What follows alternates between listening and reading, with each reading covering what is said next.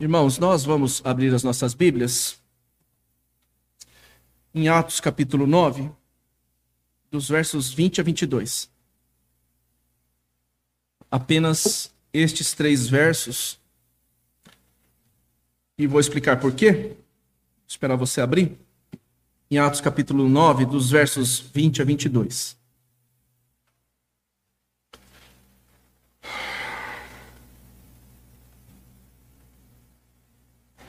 Deixa sua Bíblia aberta aí, em Atos capítulo 9, os versos 20 a 22. E a gente vai fazer um recorte proposital aí, irmãos, porque a partir do verso 23 vai se iniciar a perseguição né, de forma contundente sobre a vida do apóstolo Paulo. E você vai perceber que ele vai ter que fugir é, de Damasco, depois ele, ele vai fugir para Jerusalém, então, e depois em Jerusalém vai acontecer a mesma coisa, e ele vai parar na cidade de Tarso, não é? E você deve se lembrar que domingo passado, olha o verso 16, se você puder olhar aí comigo rapidamente. O Senhor Jesus falando com Ananias por meio daquela visão diz assim: "Pois eu lhe mostrarei quanto lhe importa sofrer pelo meu nome". Então a gente está fazendo esse recorte porque a partir do verso 23 nós vamos é, observar um pouco desta perseguição e depois você pode olhar na sua é, casa com calma. O apóstolo Paulo ele vai sumir da história, não é? Por algum tempo nós vamos ter um fato bastante conhecido, né? Que é a conversão do centurião Cornélio, etc. Né? Então Pedro vai voltar para a história e nós vamos ter algumas questões relacionadas a isso. E aí no capítulo 13, o apóstolo Paulo vai voltar com força e daí por diante até o fim. Tá certo? Então a gente vai fazer um recorte dos versos 20 a 22, porque nós vamos ver esta noite as consequências do evangelho na vida daquele homem. Não é? Você e eu, é, vamos fazer a leitura e depois eu continuaria a exposição. Os versos 20 a 22 diz assim: E logo pregava nas sinagogas a Jesus, afirmando que este é o Filho de Deus. Ora, todos os que ouviam estavam atônitos e diziam: não é este o que exterminava em Jerusalém os que invocavam o nome de Jesus? E para aqui veio precisamente com o fim de os levar amarrados aos principais sacerdotes? Saulo, porém, mais e mais se fortalecia e confundia os judeus que moravam em Damasco, demonstrando que Jesus é o Cristo. Como eu lhes dizia, então nós vamos perceber esta noite, meus amados irmãos, as consequências deste encontro. Que encontro? O encontro de Saulo com Jesus naquele caminho para Damasco. Você deve se lembrar que nós dividimos é, os 19 primeiros versos, nós pregamos em duas partes. Tamanha a importância e a relevância deste acontecimento para a história do cristianismo. A conversão de Saulo, ela é determinante. Eu não estou dizendo que ele é mais importante do que o evangelho, é claro que não. Mas o evangelho, meus irmãos, vai ficar tão evidente por meio da sua transformação e consequente realização em nome de Jesus, que é digno de nota. Não tem como nós não evidenciarmos isto. Isso, meus irmãos, esta verdade, ou o que aconteceu na vida de Saulo, inclusive, consola o seu e o meu coração. Por quê? Porque nós, queridos, temos entes queridos, amigos que nós amamos, pessoas que nós gostaríamos muito que elas conhecessem o Evangelho, mais do que isso, fossem alcançadas por ele. E às vezes nós temos a impressão equivocada, errada, de que ao olharmos para estas pessoas, não, elas não podem ser, elas não têm condições de serem alcançadas, e normalmente nós dizemos isso por causa da vida que elas experimentam, longe do Evangelho. Mas isso não é verdade. Quando você olha para este exemplo, ele é tão contundente. E Paulo chega a dizer que ele é o maior de todos. O quê? Os pecadores. E ele diz isso não demagogicamente. Ele diz porque ele se lembra do que ele fez. E nós vamos ver isso de forma mais clara mais para frente. Mas ele tinha consciência. Mas ainda assim, ou a despeito disso, a graça se manifestou salvadora. E você deve se lembrar, vamos olhar aqui dos versos 1 a 19, assim, olhando por cima, né? Mas vai passando os olhos aí. Você deve se lembrar que ele respirava ameaças. Ou seja, e eu disse para você, e os, os eh, comentaristas dizem que essa respiração é a ideia de ansiedade, que ele não via a hora, ele queria perseguir, ele era fariseu, não é? Ele foi cedo para Jerusalém para estudar, já falei isso de forma recorrente. Ele foi lá estudar não é, a respeito da, desta parcela do judaísmo que era o farisaísmo, não é? Eles eram os mais conservadores, mais xiitas. Ele foi para lá e a hora que ele soube destes do caminho, ele falou: Eu vou atrás. Eles estão se levantando contra aquilo que nós defendemos, contra a religião judaica. E ele então diz o texto que ele respirava, né? Aquela coisa, né? Ele queria muito não é perseguir, não é mandar ou arrastar os cristãos para serem julgados diante do sinédrio e assim por diante, e ele vai fazer isso, ou a tentativa dele era fazer isso em Damasco, ele perde cartas, e quando ele está indo, Jesus se manifesta por meio de uma teofania, e nós vimos lá que Jesus, a sua glória era tão intensa que ela brilhava mais do que o sol. Nós lemos lá em Apocalipse que a glória de Cristo vai iluminar a Jerusalém celestial. É isso que nos informa o texto. Tamanho a glória, o poder, a majestade da segunda pessoa da Trindade. É por isso que nós fizemos a correção hoje, meus irmãos. Não podemos, porque nós estamos falando do Cristo ressurreto. Nós estamos falando do Todo-Poderoso, aquele que tem todas as coisas debaixo dos seus pés.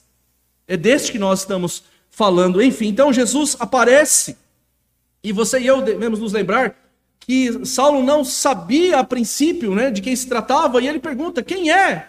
Quem que está falando comigo? Não é? E aí Jesus vai responder, né? Que é ele. Eu sou Jesus, não é? A quem tu persegues. O verso número 5 diz isso no verso de número 9. E a partir daí, ele fica em silêncio. E eu já disse para vocês que 99,9% dos comentaristas acreditam, como eu acredito, que esse silêncio muito se deve ao fato de que a sua vida ou o seu conceito, a forma de viver agora caíram por terra.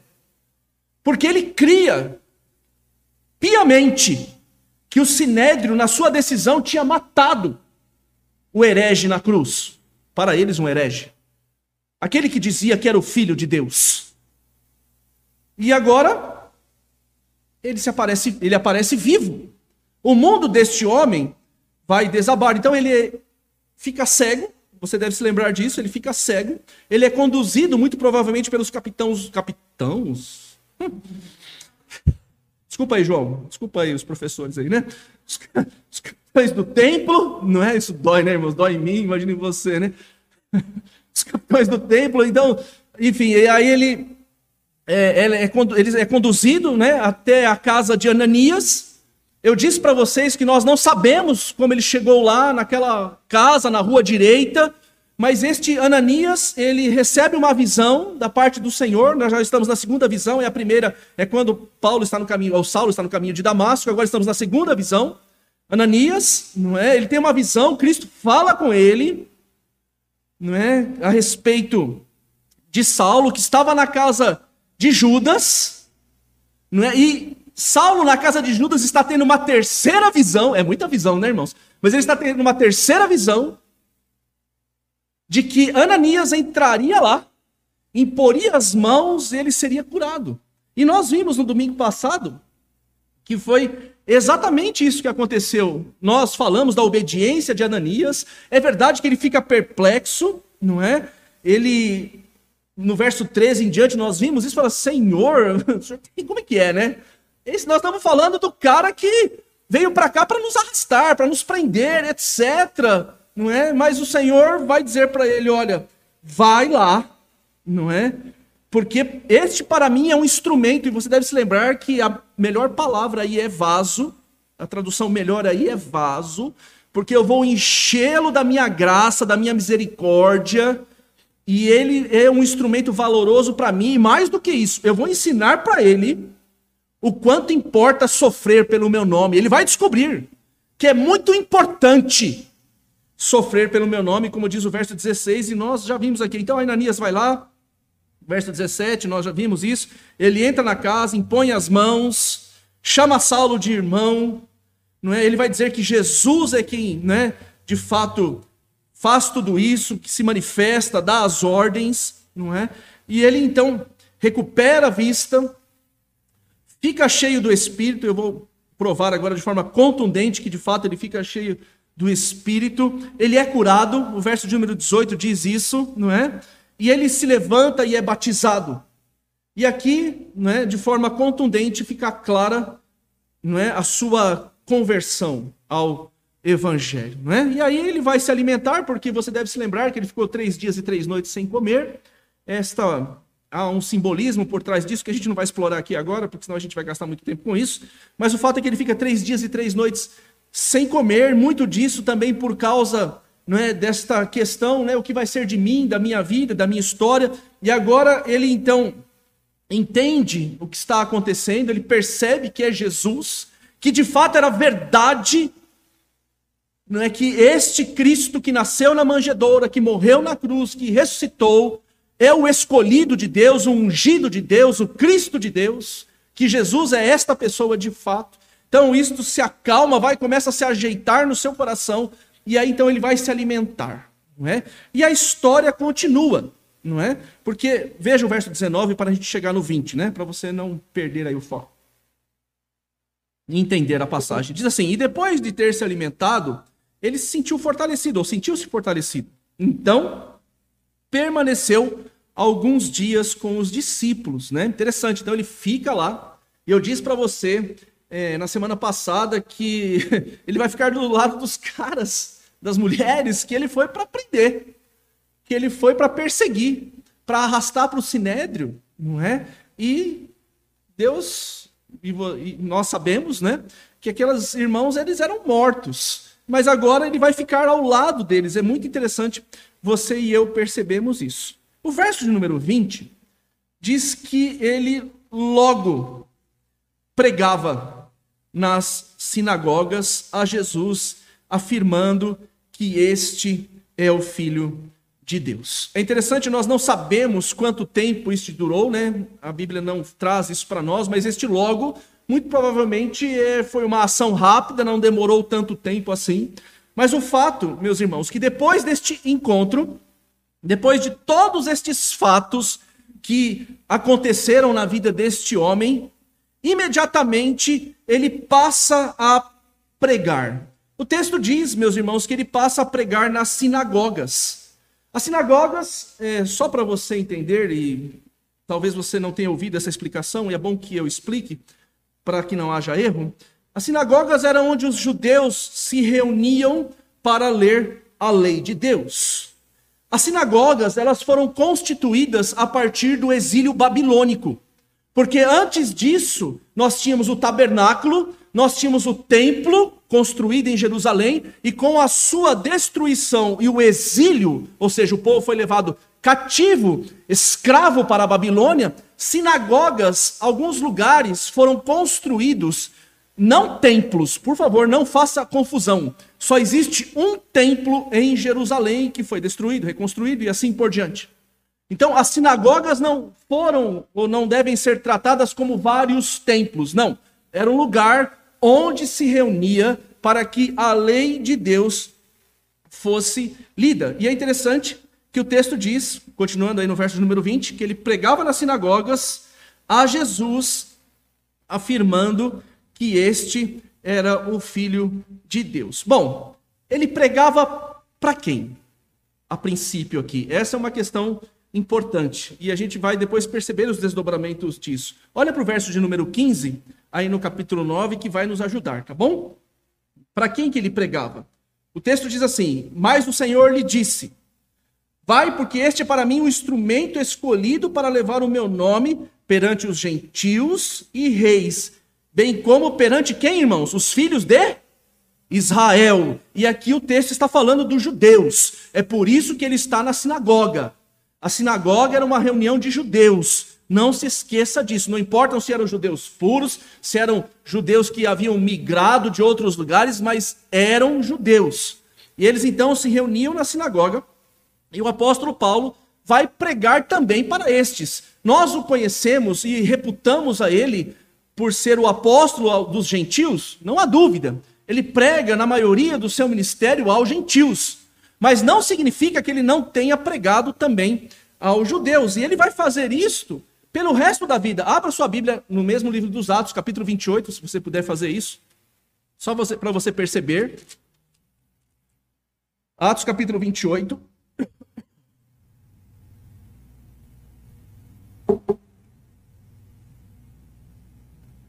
dos versos 23 em diante. Atos 28, verso 23 em diante. Diz assim: Paulo está em Roma, né? Já no final da sua vida, ministério.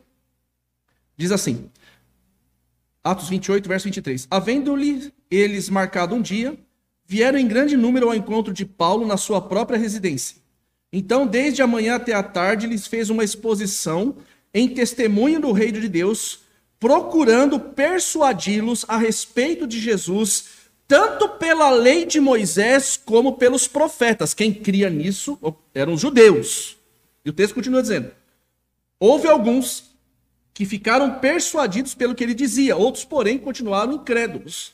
E havendo discordância entre eles, despediram-se, despediram-se, dizendo Paulo estas palavras: Bem falou o Espírito a vossos pais, por intermédio do profeta Isaías, quando disse: Isaías fala aos judeus, não é? Quando disse, ou os hebreus, como você quiser, vai, a, verso 26, vai a este povo e dize-lhe: De ouvido ouvireis e não entendereis, vendo vereis e não percebereis, porquanto o coração deste povo se tornou endurecido com os ouvidos ouviram tardiamente e fecharam os olhos, para que jamais vejam com os olhos, nem ouçam com os ouvidos, para que não entendam com o coração e se convertam e por mim sejam curados. Tomai, pois, tomai, pois, conhecimento de que esta salvação de Deus foi enviada aos gentios, e eles a ouvirão. Veja o verso 29. Dita estas palavras, quem partiu, meus irmãos?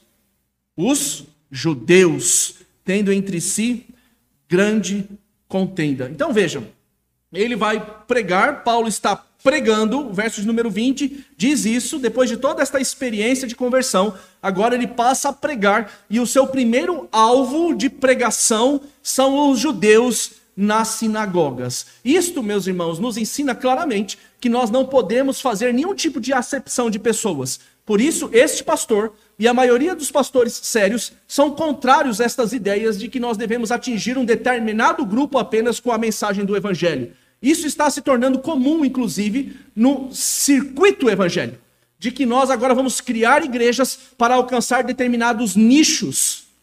Não são bichos, tá? Nichos. pessoas, grupos. Né? Existem igrejas que querem alcançar pessoas apenas de classe média. Existe um grupo muito forte fazendo isso hoje. Isso depõe contra o evangelho. Não é assim que nós devemos ir. Com certeza, olhando para o evangelho, devemos nos comportar. A igreja, ela deve comportar todas as etnias, não importa a condição social, cultural, racial, não existe isso. E eu olhando para o texto, para mim fica muito claro, porque o apóstolo Paulo, ele fala aos judeus, e também vai e falará, né? Falará aos gentios. Não existe isso. Essa ideia de que nós vamos. Não, o evangelho, meus irmãos, é para todos os pecadores. Quantos se converterão a este evangelho? Só Deus sabe. Mas o evangelho deve ser pregado a todas as pessoas, indistintamente. Você e eu fomos chamados para isso. E o apóstolo Paulo ele está fazendo isso claramente aqui. E é interessante, meus irmãos, e você precisa prestar bastante atenção nisso a partir de agora. Eu sei que você está prestando, mas agora é um pouco mais é, delicado. O texto diz assim: que ele pregava nas sinagogas a Jesus, afirmando, preste atenção, que este é o Filho de Deus.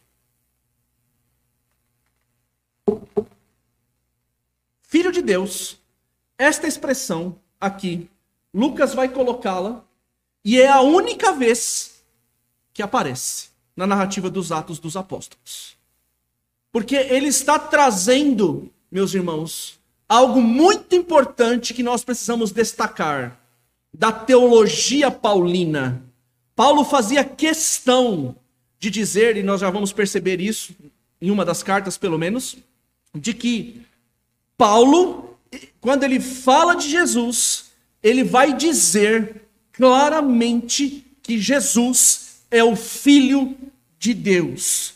Este, na perspectiva paulina, e nossa, claro, né, é o título messiânico de Cristo. Mais do que isso, ele faz esta associação, ele constrói desta forma para demonstrar a identidade substancial de Jesus com Deus. Eu vou repetir.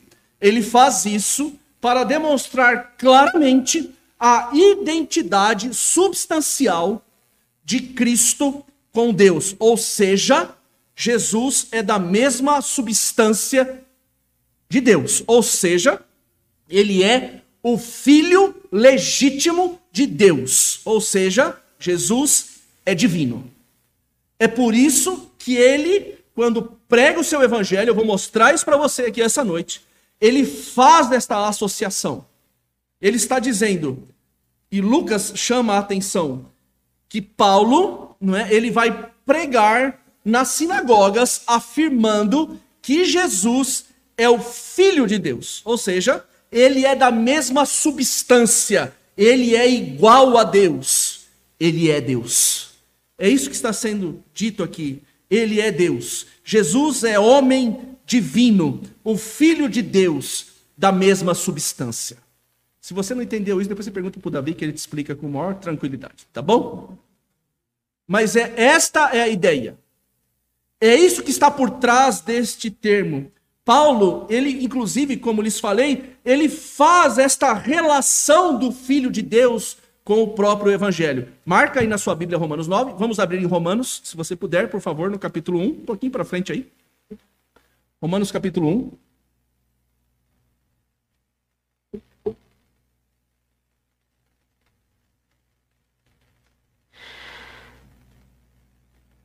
Faz parte da teologia paulina, então, tratar Jesus assim, Romanos 1, versos 1 a 4.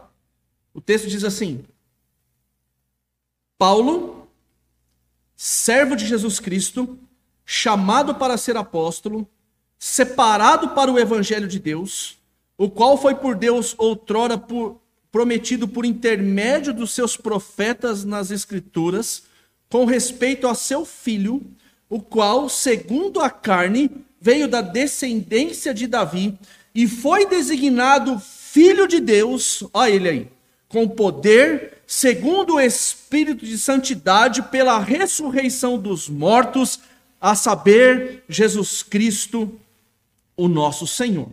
Então, a relação que o apóstolo Paulo faz, quando, e aqui ele está, e ele vai anunciar o evangelho para os crentes em Roma, ele faz esta associação, ele traz este nome para dizer para aqueles que vão ouvi-lo: Jesus, aquele que foi prometido em Gênesis, aquele lá da descendência da mulher, aquele lá de Gênesis, capítulo 3, é esse aqui. Este é o Filho de Deus, é o da mesma substância, é o que foi prometido e agora ele se manifestou na plenitude dos tempos e nós o matamos. Nós o colocamos naquela cruz, é verdade. Mas ele não se deixou vencer por ela. Não, ele venceu. Ele venceu a morte e ressuscitou ao terceiro dia. Mas é importante você se lembrar que ele faz esta associação porque há duas substâncias. Por isso que ele diz que ele é o filho de Deus, para dizer que ele era homem para derramar sangue. Nós celebramos isso aqui essa noite, não é? Nós já dissemos isso. Ele é homem para derramar o seu sangue, mas é divino também para nos salvar e cumprir a sua missão imaculada e infinita por meio da sua ressurreição. É isso que Paulo diz aqui nestes quatro versos da carta aos Romanos. Ou seja, Jesus, ele é filho de Deus, ou ele assume esta condição, ele nasce na plenitude dos tempos para nos representar, para nos substituir na cruz do Calvário, porque havia um pacto feito lá em Gênesis que envolvia a morte e envolvia o homem, homem no sentido genérico, homem e mulher. E agora, então, ele assume esta forma, então, daí a necessidade da encarnação de Cristo, ele assume a forma humana, mas para ser oferecido em sacrifício perfeito e aceito pela primeira pessoa, ele precisava ser divino para se manter imaculado, sem mancha, como cordeiro perfeito e poderoso para ressuscitar ao terceiro dia, como nós bem sabemos. Por isso, meu amado e querido irmão, o evangelho, voltando lá para Atos capítulo 9, né? Voltar para lá. O evangelho que o apóstolo Paulo prega, e a gente vai ver isso bastante recorrência, o evangelho que ele prega é este, afirmando categoricamente a todos os seus leitores que Jesus é o filho de Deus. E você esteja, talvez esteja pensando no seu coração, eu também sou filho. Como Jesus, não. É por isso que Paulo trata da doutrina da adoção, quando escreve aos Gálatas. Nós não somos da mesma substância. Nós não somos irmãos de sangue de Jesus. Cuidado. Cuidado. Nós somos adotados. Nós não somos da mesma substância. Somos filhos de Deus, é claro que somos. Mas não somos iguais a Jesus em majestade, glória, poder, etc, etc, etc. Lembre-se disso. E este evangelho, quando você e eu anunciamos, precisa ser anunciado desta forma. Veja, o encontro com Jesus, depois eu falarei sobre isso mais na aplicação, mas o encontro que Paulo ou que Saulo teve com Jesus naquele caminho de Damasco, depois de todo este processo, ele se levanta e agora ele começa a pregar a respeito deste Jesus como o Filho de Deus, como aquele que de fato cumpre a promessa relatada em todo o Antigo Testamento. E ele está dizendo para os seus leitores, para os seus. Agora. É, os seus ouvintes originais, sempre leitores originais, ouvintes originais, está dizendo para eles: olha, creiam, porque eu não cria. Até o dia que lá em Damasco ele me encontrou e ele mudou a minha vida, ele mudou a minha história e agora eu sei que de fato ele é o cumprimento da promessa. E nós precisamos ensinar e dizer para as pessoas em alto, bom, em alto e bom som que todas elas precisam deste Filho de Deus. O Deus homem, o que assumiu a forma humana, que sangrou na cruz, mas poderosamente ressuscitou, vencendo a morte em nosso lugar, pagando o preço do nosso pecado, nos libertando da escravidão dele e das consequências dos pecados que nos separavam de Deus. É este o evangelho que o apóstolo Paulo vai pregar o tempo todo. Nada menos do que isso. E, meus irmãos, este é um cuidado que você e eu precisamos cuidar e já já vamos falar sobre isso. Mas, enfim, o que a gente percebe claramente é que este homem, depois do encontro que ele teve com Cristo, lá no caminho de Damasco, ele começou a pregar o evangelho. No verso 21, diz que ele está pregando, né? para aqueles homens na sinagoga, que Jesus é o Filho de Deus. E o verso 21 diz assim: Ora, todos os que ouviam estavam atônitos e diziam: Não é este o que exterminava em Jerusalém os que invocavam o nome de Jesus e para que veio precisamente com o fim de levar amarrados aos principais sacerdotes? É interessante que agora a sua mensagem ela impressionava o texto diz, você viu aí, as pessoas estavam atônitas, perplexas, sem ter o que falar.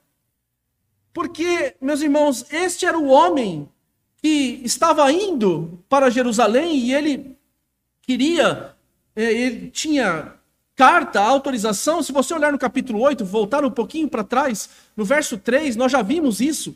O texto diz que Saulo, porém, assolava a igreja capítulo 8, verso 3 diz isso. entrando pelas casas, arrastando homens e mulheres, encerrando-os no cárcere. E agora, irmãos, é um contraste, porque a palavra melhor é aniquilar, exterminar para assolar. Nós já falamos sobre isso quando pregamos neste texto, né? E agora, meus irmãos, este homem que queria acabar com as igrejas, levar os irmãos presos, não é? é aqueles que invocavam o nome do Senhor Jesus, é? a vida dele é mudada. E as pessoas ficam atônitas. E eu queria chamar a sua atenção para um detalhe aqui no verso 21, antes de continuarmos falando sobre esta transformação. O texto diz que é, ele era aquele que ia atrás daqueles que invocavam o nome de Jesus. É interessante porque o judeu ele invocava a Deus. Se você olhar no capítulo 7, olhe comigo e você vai ver como essas construções vão se resolvendo na nossa mente. Se você olhar no capítulo 7, verso 59, Estevão está sendo apedrejado. E diz assim o texto: E apedrejavam Estevão, que invocava, preste atenção, que invocava e dizia: Senhor Jesus, recebe o meu espírito. Se você abrir a sua Bíblia comigo, guarda Atos aí, né? Romanos capítulo 10, vamos abrir lá? É importante essas construções, irmãos. Eu sei que não é aula de escola unical, mas a gente precisa dar umas idas para lá e para cá para nos ajudarem. Romanos capítulo 10, versos 12 e 13. O texto diz assim, Romanos 10, 12 e 13. Pois não há distinção entre judeu e grego, visto, desculpe, uma vez que o mesmo é, desculpe, uma vez que o mesmo é o Senhor de todos, rico para com todos os que o invocam. Porque todo aquele que invocar o nome do Senhor será o quê? Salvo. É interessante porque você já vai percebendo que todos aqueles, e Paulo agora escrevendo aos Romanos, Estevão, não é que foi alcançado pelo evangelho, ele invoca a Jesus como Deus, como Senhor. E é por isso, meus amados irmãos, que os crentes eram perseguidos, porque o que está sendo dito é que Jesus é Deus, ele é o Filho de Deus, ele é da mesma substância, ele é Deus. Então, veja, quando o texto afirma aqui no verso número 21, é só uma curiosidade que deve chamar a sua a minha, e a minha atenção. Todos aqueles que efetivamente creem em Jesus como Senhor invocam o seu nome. E esta invocação, teologicamente falando, significa dizer que nós reconhecemos Jesus como Deus. Que é verdade, ele é a segunda pessoa da Trindade, mas da mesma substância da primeira. Nós o invocamos porque nós sabemos que ele é o todo-poderoso, que ele venceu a morte e só por meio dele nós vamos alcançar salvação. Vejam a importância desta palavra, né, aqui no texto, né? Então, voltando aqui à questão original, todos ficavam perplexos com aquilo que ele estava fazendo, atônitos. A transformação impressiona deste homem pelo fato dele agora pregar a verdade que ele perseguia. Vejam, meus irmãos, que tipo de evangelho nós cremos de fato. É, há, há, meus irmãos, há, há um evangelho no nosso meio hoje diluído, que não tem mais tanto poder assim. Isso entristece o meu coração. Eu, eu particularmente, irmãos, é, a forma de eu mostrar a minha tristeza é com contundência, viu? E eu falo com contundência. Mas eu quero dizer para você que meu coração está triste, ou fica triste, quando eu vejo este evangelho sendo diluído por meio de mensagens, por meio de construções que às vezes nós assistimos na internet e às vezes até aceitamos. E elas depõem contra o evangelho do Senhor. Este homem, agora, foi alcançado por esta maravilhosa obra e aquilo que ele perseguia agora ele passa a defender. Este é o evangelho que muda, que transforma, de fato, o que antes para ele era uma blasfêmia, digna de morte, dizer que Jesus era o filho de Deus. Preste atenção nisso. Quando Jesus disse isso, os caras já passaram a mão em pedra. Quando Estevão disse isso, vamos apedrejá-lo. Porque era uma blasfêmia. E a blasfêmia era punida com o quê? Apedrejamento. É por isso que Estevão é apedrejado, inclusive. É interessante. Vejam, então, para ele, esta blasfêmia que era digna de morte passou a ser a sua mensagem de vida. Olha a força disso, meu irmão. Antes ele dizia: se você eu pegar você pregando isso, a respeito de Jesus ser o filho de Deus, o cumprimento da promessa, você é digno de morte, digno de ser apedrejado, e eu vou fazer de tudo para que isso aconteça. Agora, depois do encontro que ele teve com Jesus, esta passou a ser a mensagem da sua vida e da sua história. É interessante, então, meus amados irmãos, percebermos isso. Que o evangelho, quando ele se manifesta na vida de alguém, e nós vimos que no verso 20 ele passou a pregar este evangelho de forma tal que as pessoas começam a olhar para a sua vida e ficam perplexas. Tamanha a mudança. Tamanha a transformação. Daí você e eu precisamos pensar. Peraí. Eu prego o evangelho? Eu vivo em função deste evangelho? A tal ponto das pessoas ficarem atônitas, perplexas? Ou eu sou mais um na multidão? Não é? é essa é uma conclusão óbvia porque o encontro com Jesus precisa proporcionar estas mudanças, necessariamente. E por último, caminhando para o fim, irmãos, não vou demorar. O texto diz que Saulo, porém, mais e mais se fortalecia e confundia os judeus que moravam em Damasco, demonstrando que Jesus é o Cristo. Então veja, ele pregava, ele demonstrava claramente a sua transformação ao pregar esse evangelho, e agora o texto diz que ele cada vez mais se fortalecia, apesar da desconfiança. Porque o verso de número 21 diz: Olha, não é este que veio para cá precisamente para nos prender, para nos levar, enfim, para o sinédrio e assim por diante.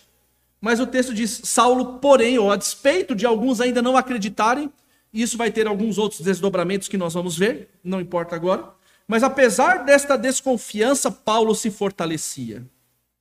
Que fortalecimento é esse? Da academia? Academia? Da esteira? Eu, ultimamente, tenho, tenho levantado o copo aqui aos domingos, irmãos. Meu braço está ficando fortinho, só o direito. O esquerdo está uma tragédia, né? Enfim, nós compramos uma esteira lá em casa que, irmãos, você vê que uma roupa fica bonita pendurada na esteira. É uma coisa fantástica. irmãos, é, e ela é né, robusta, né, né? É legal. Não levem a sério isso que eu acabei de dizer. Mas infelizmente isso tem acontecido em alguns momentos lá, né? Da minha parte, claro, né? Enfim, que tipo de fortalecimento é esse? Essa é uma coisa que a gente precisa resolver aqui essa noite, irmãos. E a gente vai perceber como é que Paulo se fortalecia, né? Este fortalecimento diz respeito a ele receber capacitação, força, ânimo, vigor. Vigor para pregar o evangelho. Para ser a testemunha lá de Atos capítulo 1, verso 8. Por isso ele confundia os judeus. Você deve ter reparado aí no verso 22. Está escrito aí, preste atenção. Se você não prestou, preste agora. Não é? Ele confundia os judeus que moravam em Damasco por meio deste fortalecimento que ele recebia da parte de Deus, de forma tal que os judeus não conseguiam contra-argumentar. E aí, por inferência, nós percebemos uma coisa que é importante destacarmos aqui esta noite, né? Nós cremos, meus irmãos, que o Espírito nos capacita. Não há dúvida disso. É sobrenatural. Não há nenhuma dúvida nisso. Nenhuma. Nós lemos no início, quando tratamos dos capítulos iniciais, que o Senhor Jesus disse lá no Evangelho que Ele mesmo, por meio do seu Espírito, traria à nossa memória aquilo que nós precisaríamos lembrar para responder às autoridades e nós não deveríamos temê-las. É verdade, não há nenhuma dúvida nesse sentido. Mas vejam, isso não faz com que você e eu nos esqueçamos que nós temos o quê? Cérebro. Lembra quando nós falamos aí um dia desse? Cérebro. Lembra? Cérebro. Deus nos deu massa encefálica para pensar, para raciocinarmos. E aqui, meus irmãos, fica claro que Saulo vai confundir, não vai haver como os judeus contra-argumentarem, por quê? Porque ele conhecia o Antigo Testamento, não há nenhuma dúvida disso. Ele era fariseu, era zeloso, ele vai dizer isso em outros lugares, que ele era cumpridor fiel das tradições e assim por diante, porque ele conhecia a lei de Moisés. Não se engane, não subestime o que está acontecendo aqui. Paulo não caiu de. Ou Saulo, né? Paulo, Saulo, enfim, ele não caiu de paraquedas, né? Tipo assim, eu estou passando em frente da igreja, não sei de nada, ah, eu quero esse Jesus, beleza, tamo junto. Tem toda uma história por trás disso. Ele era fariseu, ele era judeu, ele era praticante, ele conhecia os textos, ele conhecia a lei. E mais do que isso, abra sua Bíblia em Gálatas capítulo 1. Segura o nosso Mateus, Atos 9 aí, tá? Gálatas capítulo 1.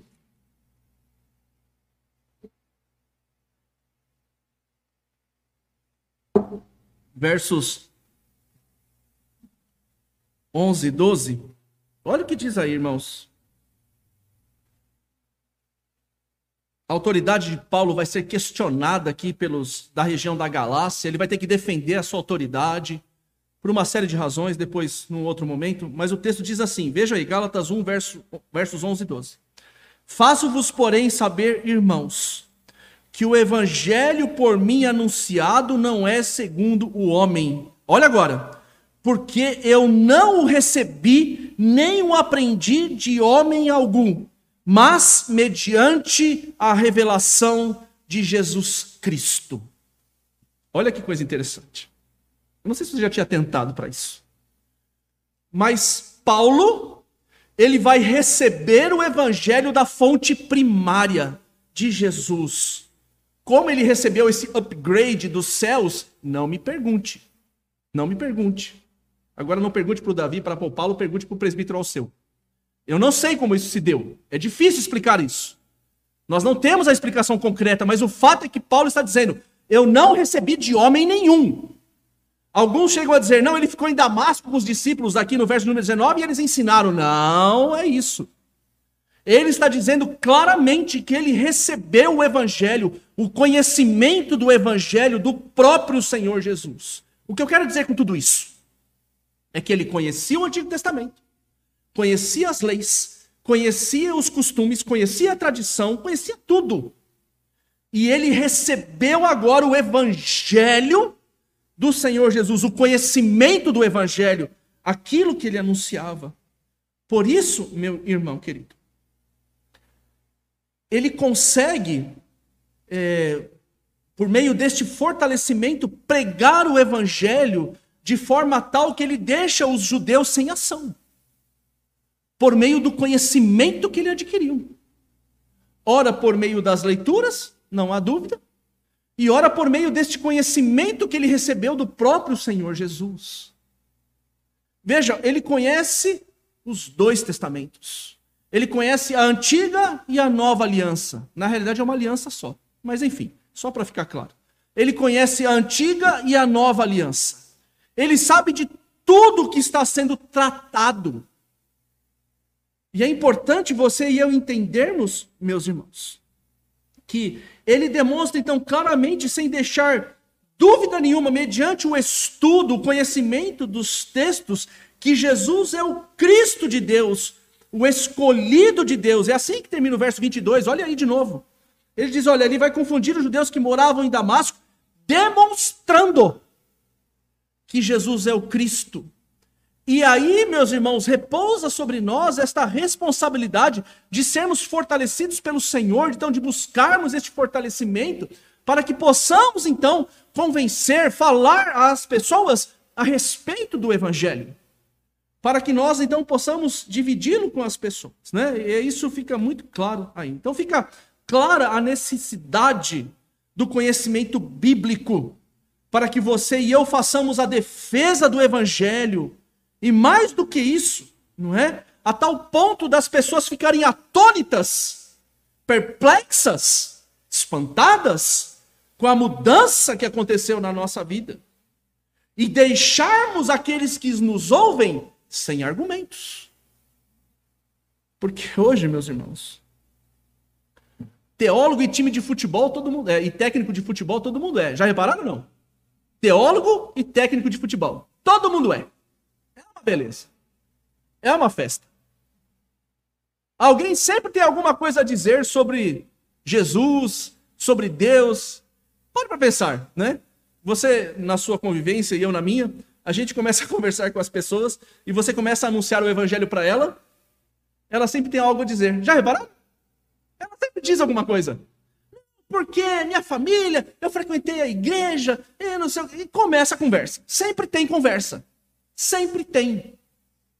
E o que você e eu precisamos entender aqui essa noite é que nós, por meio deste fortalecimento, assim como Saulo, não é? deixou aqueles homens confusos, homens que conheciam a lei, homens que se debruçavam sobre a lei, que eram obrigados a decorar a lei, mas ele os deixou sem ação. Como isso acontece? Ah, por meio da ação do Espírito. É verdade. E o Espírito usa a palavra. O Espírito, meus irmãos, e a gente não pode brincar com isso. Porque quando eu não estudo a palavra, eu estou dizendo que esses livros foram escritos à toa. Ou que eles não são tão necessários assim. O importante é que eu conheci Jesus. Oba! O resto é resto. Não. A palavra está aqui para ser estudada, para ser conhecida, para que nós nos debrucemos nela e aí sim o Espírito vai nos fortalecer e nos usar para contra-argumentarmos. E é isso que a gente precisa entender de forma clara e contundente. Paulo sabia que este fortalecimento então não era físico, e sim a capacidade ou a capacitação, desculpem, para pregar o evangelho. Abra em 1 Timóteo capítulo 1 para você ver. Eu prometo terminar já já. 1 Timóteo capítulo 1, verso 12. Olha o que diz o texto. Sou grato para com aquele que o que, irmãos? Me fortaleceu. Cristo Jesus, nosso Senhor, que me considerou fiel, designando-me para o ministério, para pregar, para ensinar, para cuidar das igrejas, plantar igrejas e assim por diante. Paulo sabia que o fortalecimento vinha do Senhor. Na segunda carta a Timóteo aí também, se você puder abrir, um pouquinho para frente aí. Capítulo 2. O texto diz a mesma coisa. Capítulo 2, verso 1, diz assim: 2 Timóteo 2, 1. Tu, pois, filho meu, fortifica-te na graça que está em Cristo Jesus. Mais uma vez, esta ideia. E no capítulo 4 desta mesma carta, capítulo 4 de 2 Timóteo, capítulo 4, versos 16 e 17 dizem assim: Na minha primeira defesa, ninguém foi a meu favor, antes todos me abandonaram, que isso não seja posto em conta. Mas o Senhor me assistiu e me revestiu de forças, aqui você pode entender como sinônimo de fortalecimento, para que por meu intermédio a pregação fosse plenamente cumprida e todos os gentios a ouvissem, e fui libertado da boca do leão. Vejam, as coisas elas andam juntas. A gente estuda e a gente ora. A gente estuda e pede para o Espírito Santo nos encher de coragem, ousadia, capacitação, para que nós então nos lembremos daquilo que a gente estuda e compartilhemos com aqueles que estão à nossa volta. É este, meus irmãos, o grande desafio dos reformados neste momento. É juntarmos o conhecimento com a piedade. Esta é a grande discussão do movimento reformado. Às vezes nós queremos só conhecer, conhecer, conhecer, conhecer. E nós não buscamos ter uma vida piedosa diante de Deus. Nós não oramos, nós não rasgamos os nossos corações diante de Deus, nós não nos humilhamos diante do Senhor, não pedimos para que Ele intervenha na nossa vida e na nossa história, nós não choramos por aqueles que estão perdidos, como se isso fosse pecado. Não, eu sou presbiteriano, imagina chorar diante de Deus? O que Ele vai pensar de mim? Vai pensar que você é pessoa normal e que está buscando a presença dele. Não há, meus irmãos, nada na teologia reformada que ensine que os crentes, então presbiterianos, no nosso caso, não devam buscar ter uma vida íntima com o Senhor. E também não há nenhum lugar, isso fica muito claro, que nós devemos prescindir, abrir mão do conhecimento. As coisas precisam andar juntas. Este é o grande desafio. Para você e para mim, a gente precisa perceber isso de forma clara e contundente. Irmãos, aplicando tudo isso, que já passamos um pouquinho do tempo, eu quero que você se lembre que nós estamos no momento em que este homem foi alcançado pelo Evangelho.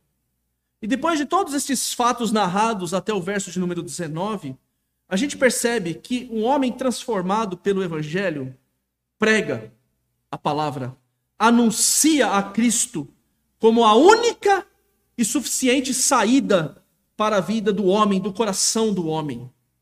É interessante, a gente não tem tempo para falar sobre isso agora, já passamos, mas é interessante que ele é estratégico, né? Ele entra nas sinagogas, e alguém acha, alguns acham que a gente não deve planejar, que a gente não pode, então, pensar as formas pelas quais nós podemos ser usados. Não, ele entra na sinagoga de forma clara. Falei, eu vou encontrar gente aqui que está lendo a lei de Moisés.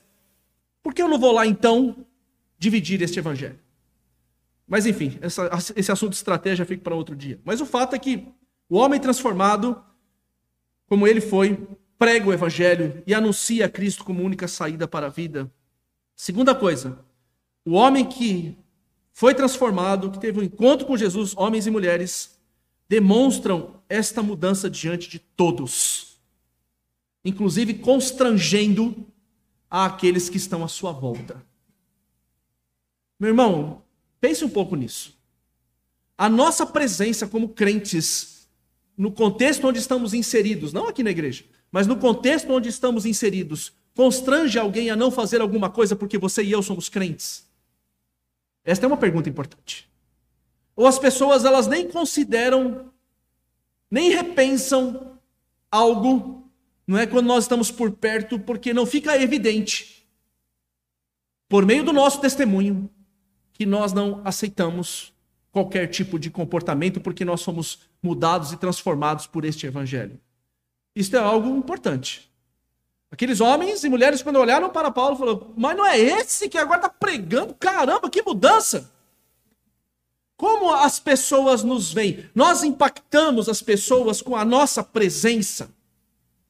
A nossa presença faz diferença.